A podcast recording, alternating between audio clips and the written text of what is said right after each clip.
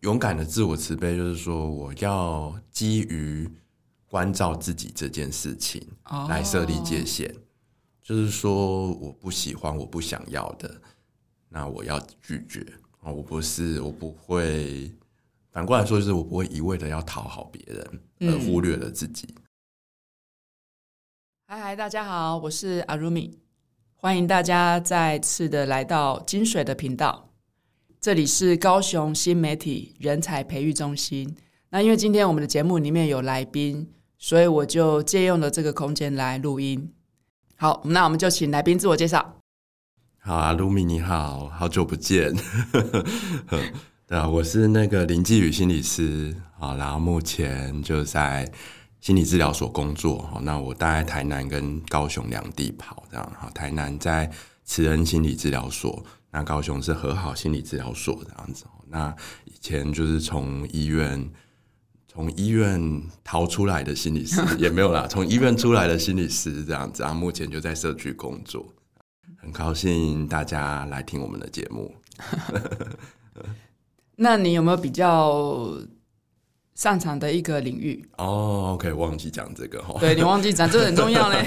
对我，我大概现在我不是最主要的专长是生理回馈治疗。那大家听到生理回馈，可能不知道这是什么东西哈。但是如果听到自律神经失调，应该就会很清楚，哎，这是大概是什么？嗯。那如果是有一些，比如说自律神经失调啊，吼胸闷啊，吼或是这边痛那边痛啊。啊，或者是一些恐慌发作啊，哦这些其实都会可以来找我这样子哦。那但是除了这个之外，我也会做一般的心理治疗。嗯，就是诶、欸，如果说是比较忧郁、焦虑的议题哈，或者比较长期的一些比如忧郁的问题这样子，这些都可以来找我谈谈这样子。哦嗯，对。那你服务的对象里面有没有一些特殊对象？特殊对象哦，对啊，你有没有针对某些特殊对象在做服务这样子？诶、欸，我应该不会特别说是特殊对象啦，然后就是其实服务的类型，我大概是以成人为主，那青少年可能比较少，青儿青比较少一点点，主要是成人啊、嗯。那诶、欸，另外的部分是我也会做，就是 LGBTQ。啊，就是如果是多元性别议题的，哦，也会接也会接案这样子，哦，就是 L LGBTQ 友善这样子。什么是 LG 什么？那是什么东西？哦，就是同志相关的议题。哦，嗯、对，简单来说就是同志相关哈，还有就是多元性别相关的议题。好，所以他是林继宇心理师。看这个继宇心理师的资料里面，他也有在讲述这个正念的部分。嗯，对，所以我想要先听听说我们的这个心理师，你都怎么跟人家介绍什么是正念？正念，我就会说，哎，你去参加八周团体，没有开玩笑的。正念，正念其实会怎么介绍？就是应该说，大部分有一些完全没有接触的，他可能就会认为正念是正向思考。那可能第一个就是大家会去破除这一个。迷失，嗯，啊，就说正不是正念，不是正向思考的意思，哈。那正念是，哎，我都可以看见任何的思考，嗯，这个才是正念。然后平衡的去看见不一样的，听见自己不一样内在的声音，然后，哎，也不会纠结于某一个声音，这样子。就是譬如说，哎，有如果你是一个比较忧郁的人，可能就比较容易纠结在。比较负面的声音，那我觉得正念其中有一个部分是不纠结，对，我们就不会钻牛角尖在某一个东西，我们比较宏观的角度去看。那怎么样让我们比较可以宏观一点点，然后不纠结在这些情绪里面？哦、嗯嗯，它其实很需要很多技巧。所以你你如果去真的正式的去参加一些正念的团体，哈，他就会教你一些，比如说正念呼吸啊，哦，然后还有。还有，比如正念身体扫描啊，嗯、正念聆听声音啊之类的，嗯、这些比较是有一点点像静下来哈，或是无感体验的一些活动哈，因为它因为正念其实是相信身体的反应就是最好的声音，这样子，我们可以从身体的反应去知道自己发生了什么事。哦，所以我们如果可以有一个很敏锐的觉察，从身体或是五感经验出发，那你就比较可以能够 catch 到哪些时候你又开始在纠结。那那个纠结是不是内在有一些评判？那或者是这个纠结是不是常常是很惯性、无意识的就进到这个纠结？哦，那就可以开始去发现自己的这些问题。所以刚刚心理师有提到说，好像。呃，蛮多人一开始听到正念的时候，就会以为正念就是要正向思考。对，我，我发现这个好像是蛮多人都会对正念的一个误解。正念就是当下的想法、念头，然后心情，所以正念并不会只专注在正向思考。好，正念是所有的思考我们都留意。所以刚刚我们一开始的时候讲到说，其实我们今天的主题会是自我慈悲嘛。以前在一些呃正念的课程里面，我大概都也会提到自自我慈悲的这个概念。嗯哼，那我自己呃在讲这个自我慈悲的经验里面，我后来发现其实这个概念不好讲。嗯，就是自我慈悲，所以我后来在我的一些正念的课程里面，我慢慢的就会把自我慈悲的这个部分拿掉。我觉得不太好讲，所以我想要听听看，因为我。我发现说，其实你也有在讲述这个自我慈悲的部分，所以我想要听听看，那你的经验是什么？我的经验是，可能有些人会光是慈悲是什么就不知道那是什么了吧？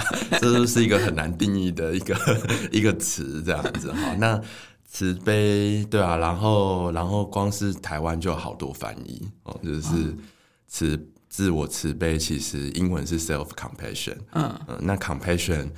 比较正式的翻法是翻成慈悲，好，那慈悲就，诶、欸，大家可能就会觉得蛮宗教的感觉，对，所以有一些就翻成自我关怀啊，或是自我悲悯这样子，就很多不一样的翻法。对，然后如果我要讲自我慈悲，好像就是有一点要去宣教的感觉，这样子。对，我以前在讲自我慈悲，讲到后来都会觉得自己的头在发光。对啊，但是但是其实其实自我慈悲 （self compassion） 大概就是，诶，它有一些元素啦，然后就是国外学者把它定义出一些比较具体的三个元素。嗯，那你可能就会比较好理解。那或者是有些人可能会觉得自我关怀或是自我自我慈悲就会连接到主要只有连接到自我照顾，就是说哦，我是就要爱自己呀、啊，疼爱自己呀、啊、之类的哈。哦，也有人看自我疼惜啊，就是说我要疼惜自己啊，然后就会变成好像很表面的嗯那种哦，我要爱自己之类的这样子的。所以你觉得不好讲述的原因，是因为觉得很像在宣教这样子吗？还在宣教，然后很像，很像，就是概念有点标签。嗯，对，我觉得就是你，你刚刚也也有提到嘛，就自我慈悲，光是要定义慈悲这两个字就不太好定义。嗯，而且加上呃，有些人他觉得慈悲这两个字就会跟宗教画上等号。对，所以有时候觉得，哎，到底自己是心理师还是宗教师？嗯，所以你你后来，因为我知道你去年好像有讲了一场嘛，在那个哇塞那边。对，那你你自己讲完之后的感觉怎么样？讲完后的感觉。就是说，哎、欸，我我其实，如果你是我比较内在的感觉啊，对对对，我，我要听这个，我要听这个。我是觉得啊，我是不是讲的不够好这样子？哦，嗯、那这时候你就要对自我慈悲啦。对对对，我就要自我慈悲一下 这样子。嗯、OK，所以那你你你在讲完之后，你对于自我慈悲，你有不一样的感受吗？嗯，就是因为有时候像像我自己的经验，就是我有时候讲完一些主题之后。就像你讲的，有时候自己讲完之后，也会觉得，哎，我好像讲的不够好，就是会开始觉得自己呃讲的不够完完完美完整这样子，然后就会开始有一些反思嘛。那在反思的过程当中，可能又会蹦出一些新的东西来。所以我想要听听看，就是那你在讲完之后，你有蹦出新的不一样的东西来吗？我觉得我自己，我觉得这个反思就是大概近几年开始比较。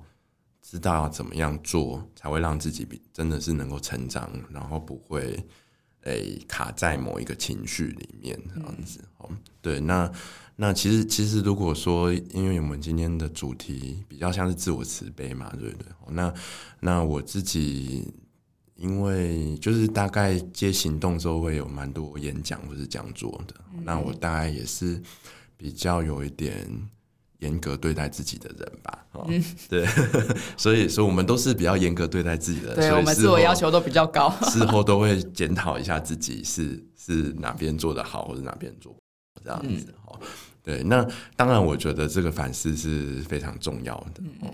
但是，如果我们回到刚刚前面有提到的正念，就是说，我们还是需要比较全面性的看到所有的，就是哎，不只是检讨自己不好的，那我们也可以看看自己好的啊，或者是我们也可以去看一下这一个自己认为的不好的，会不会其实也没那么不好。嗯，哦，就是我们是不是有一点过度解读了这样子？对，那我自己也会搭配一些嗯情绪调试策略啦，那或者是正念就会说正念呼吸之类的，因为通常身体上面的不舒服会让我们比较容易纠结在那些不好的感觉里面，嗯，所以有些时候换换环境啊，然后或者是转换一下就是身体的状态，哦，你可能就会比较有建设性的思考。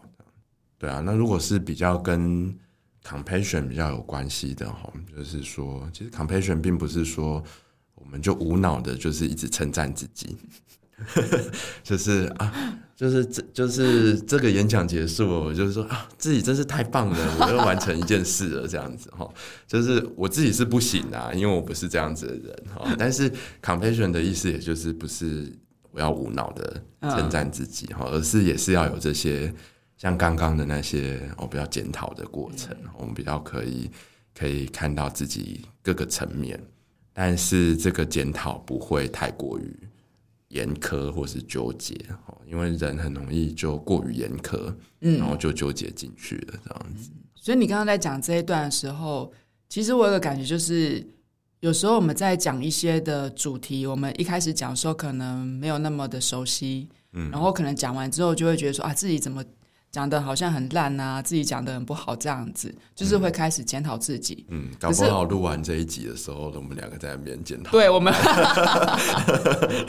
我们要开始哎，讲那个哪哪一分哪一秒讲的不太 哎，你这个观点不太好。没有呢，其实我觉得就是因为我们会事后检讨，然后我们在这个反思的过程当中，可能就会有一些新的体悟，或有一些新的观点。就算我们讲了一些我们不不是很熟悉、很擅长的主题。可是我后来发现，收获最多的都是我们自己耶。对啊，因为就像你刚刚讲的，就是你会开始把一些自我慈悲，就是说，可能你在讲的过程当中，你觉得讲的没有很完整，可是因为你在反思的过程当中，你就在学习对自己自我慈悲。我觉得就是收获最多的还是自己。嗯嗯。对，那当我们自己有了收获，当我们自己知道怎么样把这样子的概念落实在自己身上的时候。其实我们之后再去讲述的时候，就会更清楚，然后可以用比较具体的方式去讲述这么不好讲的概念。嗯嗯，对，所以我们还是要给自己掌声鼓励一下。啪啪啪啪啪。好，然后另外一个部分就是，其实呃，在你上次讲完这个自我慈悲的概念之后，然后我有一次在你的脸书动态里面看到你分享了一个。关于讲界限的这个概念，嗯，就是因为我我们以前在讲这个自我慈悲的时候，好像比较少会去提到这个界限。可是那一次我听我看到你分享这个文章，我就觉得说，哎，这是一个我没有没有接触过的一个元素啦，就是自我慈悲的元素。所以我想要请你，因为你是专家嘛，我不是专家，你在走在成为专家的专家的路上，嗯，对，所以我想要请你，就是跟我们分享一下，说这个界限的这个概念怎么用在这个自我慈悲里面。如果我们讲到自我慈悲，那就会提到一个学者叫做 Kristin Neff。嗯，那他你们大家可以去，如果有机会也可以去翻翻他的书哈。大家有一本叫做《呃自我疼惜的五十一个练习》，那另外一本叫做《女人你该好好爱自己》哦，但是英文其实是 Fierce，呃，就是勇敢的自我慈悲这样子。好，那其实他他有做了一个定义，我们刚刚前面大概主要都讲两个，一个是正念。哦，正念就是他觉得自我慈悲一定要有的。那另外一个部分的话，就是诶、欸，比较是善待自己，这个就很好理解，就是我要对自己好。嗯、那这个善待自己，其实有一个一个比较简单的说法，就是像朋友一样对待自己。像对朋友一样对待自己啊，可是我对朋友都不好啊。就是大部分的人可能就对自己比较严格，对朋友会比较松一点。嗯，啊，所以相较之下，我们要对自己好啊，尤其像对朋友一样对待自己。那第三个就是人类的共通性，嗯，啊，就是譬如说，他就比较强调连结的部分，就是说，哎，大家你不是一个人哦，大家可能都有类似的遭遇。那我们也可以去看看，不是不会让我们就是只陷在某一个状态里面，觉得只有我是这样。嗯，因为当我们人的状态不好的时候，很容易会觉得哦，只有我这样，只有我这么差。对，我是全世界最可怜的人。嗯，所以，像我刚刚跟阿努米在。在聊彼此就是演讲之后的失落经验，就是在在在展现就是连结这样子哦，对，不是原来这就是连结哦，哦，原来我们都很惨，对，不是只有我最惨，对，大大大概就是这三个定义然后那那如果你说设定界限这个部分的话，其实刚刚在讲的这些东西都是比较。悲哦，善待自己，对自己好，温柔的慈悲，对，哦、然后大家可能就会觉得这比较太温柔了，这样子。我没办法，我不是温柔的人。那后来在那个 Kristin Neff，他又又比较提出一个比较新的观点，叫做勇敢的自我慈悲。哦、嗯、哦，那他英文大家也可以去查哦，就是 fierce，fierce。Fierce self-compassion，嗯啊，就是比较凶的自我慈悲这样子。那这个就比较强调设立界限。对，所以你刚刚讲到这个勇敢的自我慈悲，嗯，其实这这是我第一次听到的一个一个概念啊。可是我虽然没有，就是之前没有接触到这个专有名词，但我一直觉得，也不是一直觉得啦。我觉得我这几年，好，因为毕竟嘛，人到中年。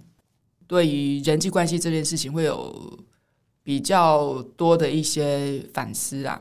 然后，像你刚刚讲到这个勇敢的自我慈悲、设定界限的这件事情，其实我这几年也开始在我的人际关系里面去设界限。嗯，就是说勇敢的自我慈悲，就是说我要基于关照自己这件事情来设立界限，哦、就是说我不喜欢、我不想要的。那我要拒绝啊！我不是，我不会。反过来说，就是我不会一味的要讨好别人，而忽略了自己。这样子，讨好就是有一点点忽略自己的需求嘛。哦。然后我们去迎合别人嘛，对不对？好，现在蛮多人都有这样子的状态。好，那嗯，那勇敢的自我慈悲是我要正视自己的需需求跟需要。哦。对，我现在不想要。跟你聊天，或者不想要太多的社交，嗯、那我想要有一个个人的空间，那我就拒绝这一个邀约。嗯、对，所以就是基于这一个，我是爱，也算是爱自己的一个表现嘛。我们就是要设，要去拒绝不想要做的事。所以我听起来比较像是一个更积极的爱自己，就是帮自己设定这个防护罩。嗯，有点这种概念，这样子。嗯、对，就是我在，比如说我在这个人际关系里面，我觉得不舒服，老是觉得受委屈，嗯、那我就保持距离，嗯，我就设定界限，我跟他可能就是就是不再往来，或者是我们就是保持一个疏很疏远的距离，然后在这个过程当中，就是让自己不再受委屈，或者是不让自己有些不舒服的感觉。嗯，前提是这一个人就是会一直造成你不舒服。对啊，就是、嗯、那一时之间你也无法改变他这样子，或是也没有必要改变他。所以我觉得你刚刚讲到一个部分，就是愿愿意正视自己的感受，这就是正念。我的个性啊，可能也跟我的原生家庭，我的可能也有影响。就是说我妈妈的教育里面，就是哎，你你就如果吃亏啦，或者说你被占便宜啦之类的，或者说你有一些委屈啊。妈妈都会说：“阿兰的戴卡拱哎，哦，啊的麦去 gay 搞安呢，打开的后来喝起这样子。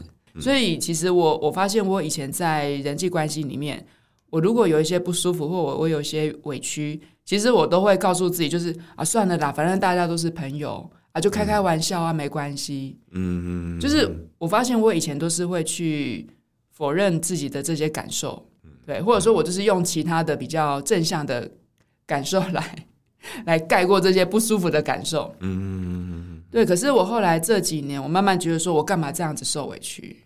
对啊，我我愿意开始去正视自己的感受。嗯，所以我后来就会开始去梳理掉一些我觉得让我觉得不舒服的朋友。嗯，或者说我觉得我这个朋友，我很重视你，我很在乎你。可是我发现我没有得到一个比较相对等的一个一个重视，嗯，那我觉得我就没有必要再跟这样子的人往来了，嗯嗯嗯，所以这这是我我我在呃邀请你谈这个主题之前，我在自己思考的一个议题，可是我不晓得这个原来叫做勇敢的自我慈悲。对啊，原来你已经原来我一直都很勇敢。好，原原来我现在开始学着勇敢。不 过不过，我刚刚听听你讲的，就是我觉得倒是里面有一个议题，不知道听众或者是你会不会有这样子的感觉啊？那万一我一直拒绝，一直拒绝，嗯，我就没朋友。哦，我。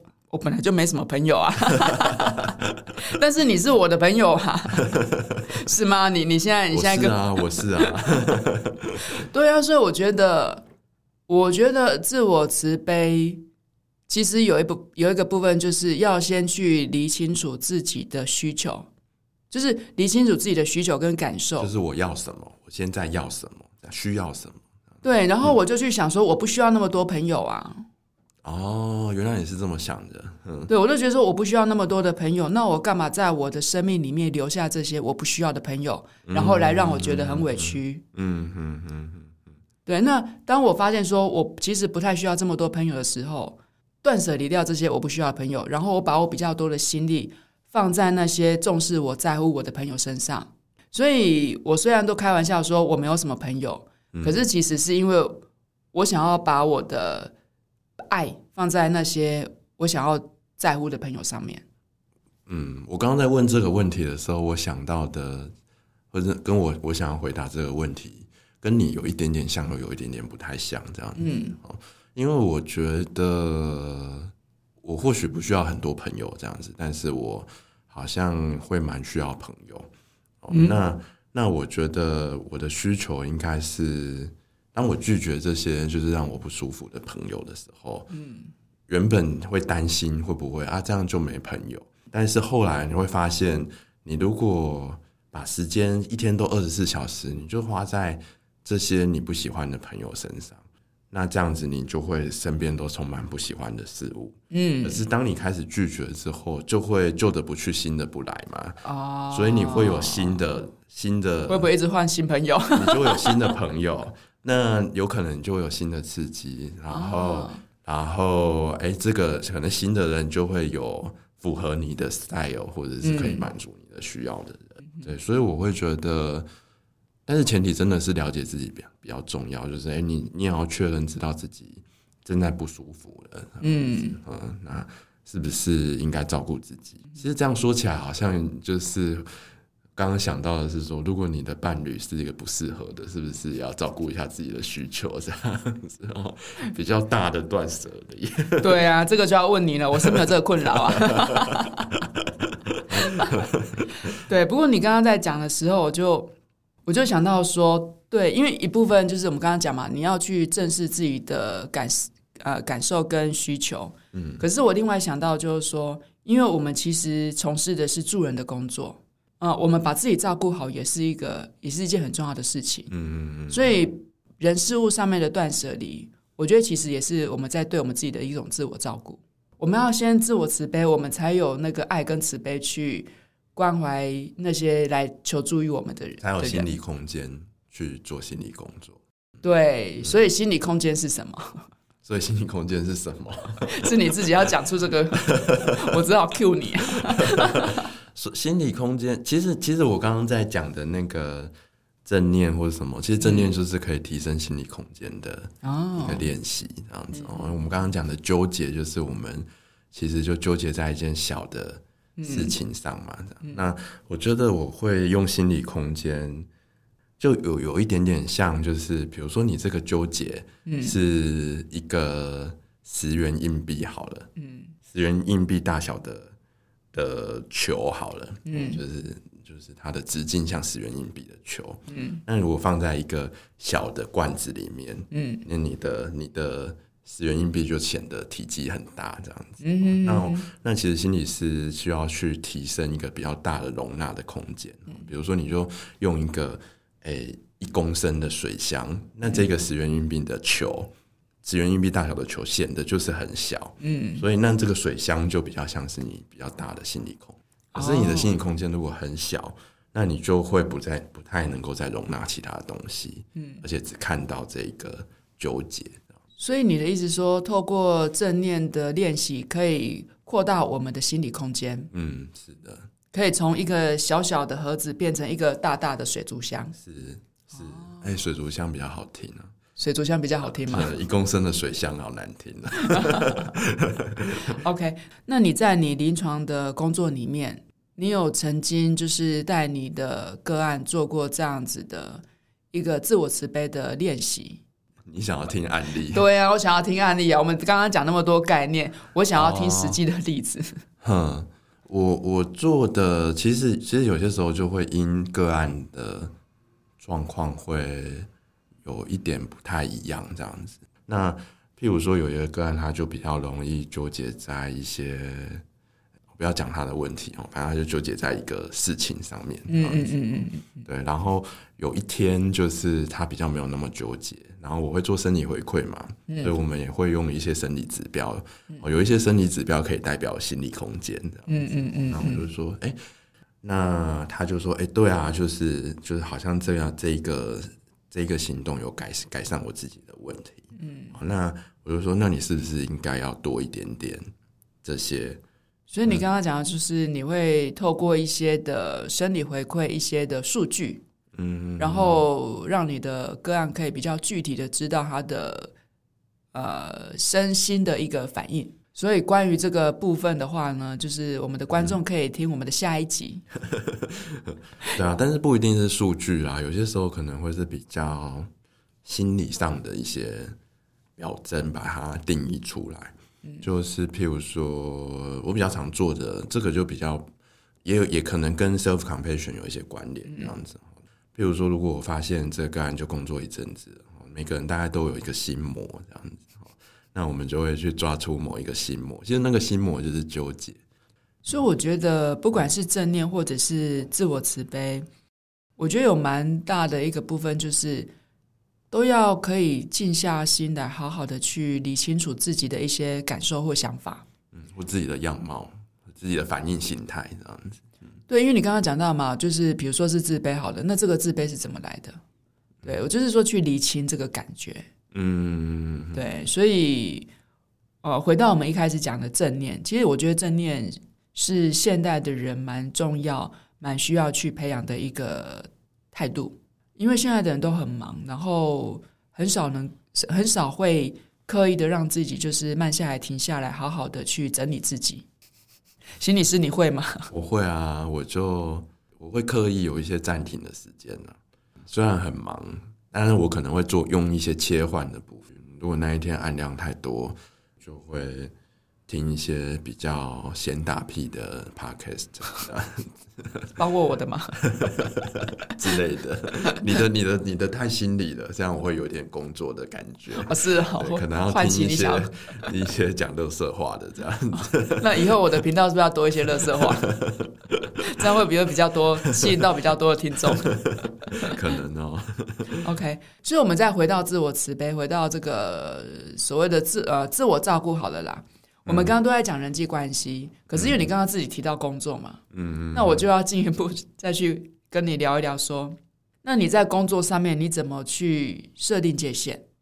对啊，因为像你也是呃现在自己接案的独立工作的心理师嘛，嗯，对，那因为像我呃，之以前呢、啊，因为就是我现在已经反正已经出来十年了嘛，我大概已经知道怎么去去拿捏自己的那个界限，嗯，对。可是我想要听听你的经验，就是说你你在工作上面你怎么去设定那个界限？因为我们的工作形态其实是那个界限，所谓的上班下班的那个界限，嗯，我觉得是很模糊的，嗯。那另外一个部分就是你今天人家来邀请你了，嗯，那你全全部都接吗？还是不一定？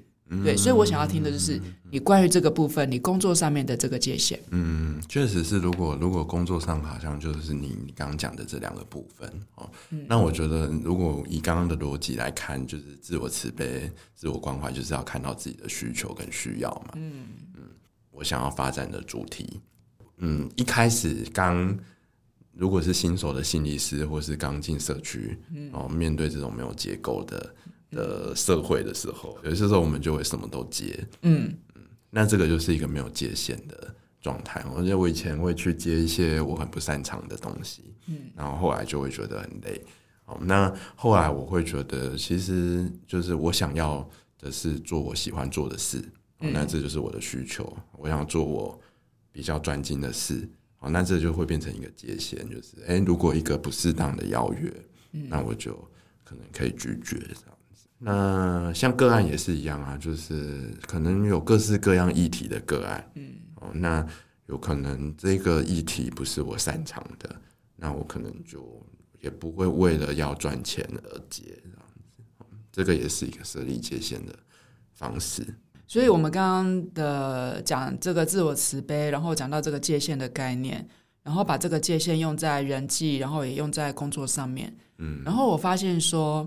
其实这个界限不是说你想要定就可以定出这个界限来。嗯嗯。我觉得这个界限是你随着不同的阶段，然后不同的需求或不同的感受，或者是你当下的一个生活的状态。我觉得这个界限是会一开始会很模糊，然后它会越来越具体。然后这个具体的界限它是有弹性的。嗯嗯。它是会伸缩的。嗯嗯。就是它有时候可以近一点，可是有时候又远一点。是。就是定界限，它也是一个需要学习的课题，而且是要要能够去正视这个这个课题，嗯，你才会意识到说，原来你是需要帮自己设立界限的。嗯嗯嗯嗯嗯，我觉得你刚刚那个简单的讲一讲，就是一开始不清楚，所以建议都去闯一闯，然后但是在这个过程当中要要留意一下自己的状态，哦，那你就可以从自己的状态去知道你的界限在哪边。好像我一开始去闯一闯的意思，就我刚刚讲的啊，就接了一些不熟悉的事，后来发现哦，把自己搞得快要疯掉哦。那这个快要疯掉，就是身体，这个就是需要正念去知道自己快要疯掉，然后这就是一个身体的讯号。哦，我要疯掉了，我要疯掉了。对，就是 你知道接个三个小时的演讲，然后然后你又不熟悉之类，或者一整天的工作坊这种哦，就是。前几天都快要疯掉，那你可能演讲三个小时要休息三天，可 能休息三个月之类，太久了。对，所以所以你从这个自己可能一开始有一点点挑战极限的意味啦，嗯，但是后来你就会发现人都有极限，需要设定某一个界限，嗯，但是那个界限如果又太嗯太保守，就不会进步嘛，对，嗯，对啊，所以蛮蛮靠。蛮靠智慧，或者是蛮靠体验去逐步的修正。对，所以我觉得你你刚刚讲的这个，其实不管是在工作上面的探索，或者是在人际关系里面的了解，嗯，因为我觉得我们也是透过跟不同的人相处，然后在不同的人际关系里面去看见自己的需求跟需要。嗯嗯。所以你说你刚刚有讲嘛，会不会越来越没有朋友？但我觉得，我们还是可以主动去交新的朋友啊。嗯嗯嗯，那你在交新的朋友，不管是朋友或者是伴侣关系啦，嗯，我觉得你都是在相处过后，你才你会去看见自己的需要，你才会更了解自己，是，然后才会比较知道自己要帮自己设定什么样的一个界限。嗯嗯，对啊，所以我比较哦，我蛮认同你刚刚讲的，就是不管是在工作上面，或者是在人际关系上面，我觉得都是要多一些的。尝试多一些的探索，嗯，多一些的经验，是。那透过这些经验去了解自己，嗯，不过我觉得人际关系有一个更重要的是，有些时候可能也可以比较正向，就是正向嘛，就直击正面直击的去沟通。嗯，啊，就譬如说，我不喜欢你一直常常都来跟我讲负面的事情。嗯，哦，我们可不可以也常常去谈一些开心的事？或是我不喜欢你一直。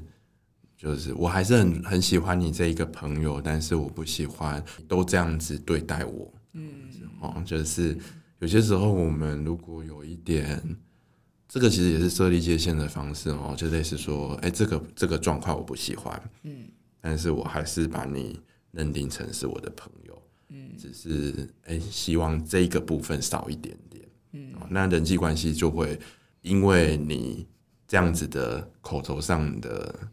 算告诫吗？还是 也不算告诫，沟通 沟通哈，这样子的沟通就会有一些改变啊。但是如果说哎屡试不爽，就是哎不是屡试不爽，就是屡劝不听，屡试不爽。我姓吕，屡劝不听，我的确常常不爽。你才我就觉得真的就会需要有部分的断舍离。嗯，但如果你每次沟通，哎发现他还是一样，那。可能就是，哎、欸，他可能真的不适合这样。所以你刚刚讲的就是让对方知道你的界限在哪里啦。是啊。我觉得就是让对方知道那个底线。嗯，对。那既然你都讲到沟通，因为沟通不是我们今天的主题嘛，嗯、那既然你都主动讲到了，那我们要不要再约一次 来聊聊沟通这件事情？可以呀、啊。你干嘛自己挖坑给自己跳？对啊，我发现我不小心挖了一个坑。哦，那你可能会越挖越挖越多。好啦，那我们、嗯、我们为了避免这个心理师一直挖坑给自己跳，所以我们今天的这个自我慈悲，我们就。就谈到这里，嗯、那最后呢，我想要请纪瑜心理师，你能不能用简短的几句话来总结一下这个自我慈悲的这个概念，或者是说你有没有什么话想要跟我们的听众讲？今天应该是大年初二，今天是大年初二，所以大家就是趁着过年的时候，好好的整理一下自己啊，然后正视一下自己的需要，这样子。那是不是新的一年可以某部分的断舍离？啊，基于自己的需求的需要这一个部分去，好好检核一下，然后再去删去一些你觉得不需要的人际关系，嗯，不对的工作，这样子，把自己放在一个正确的位置，然后也。这样会不会讲太长了？啊，不会啊，多练习一下正念这样子，嗯，啊，增加自己的心理空间。好，谢谢纪宇心理师。所以就是啊、嗯呃，在节目的最后呢，阿如米要邀请大家，我们今年呢，二零二四的这一年，我们大家一起来学习勇敢的自我慈悲。嗯嗯，好，谢谢大家，我们下次再见，拜拜，拜拜。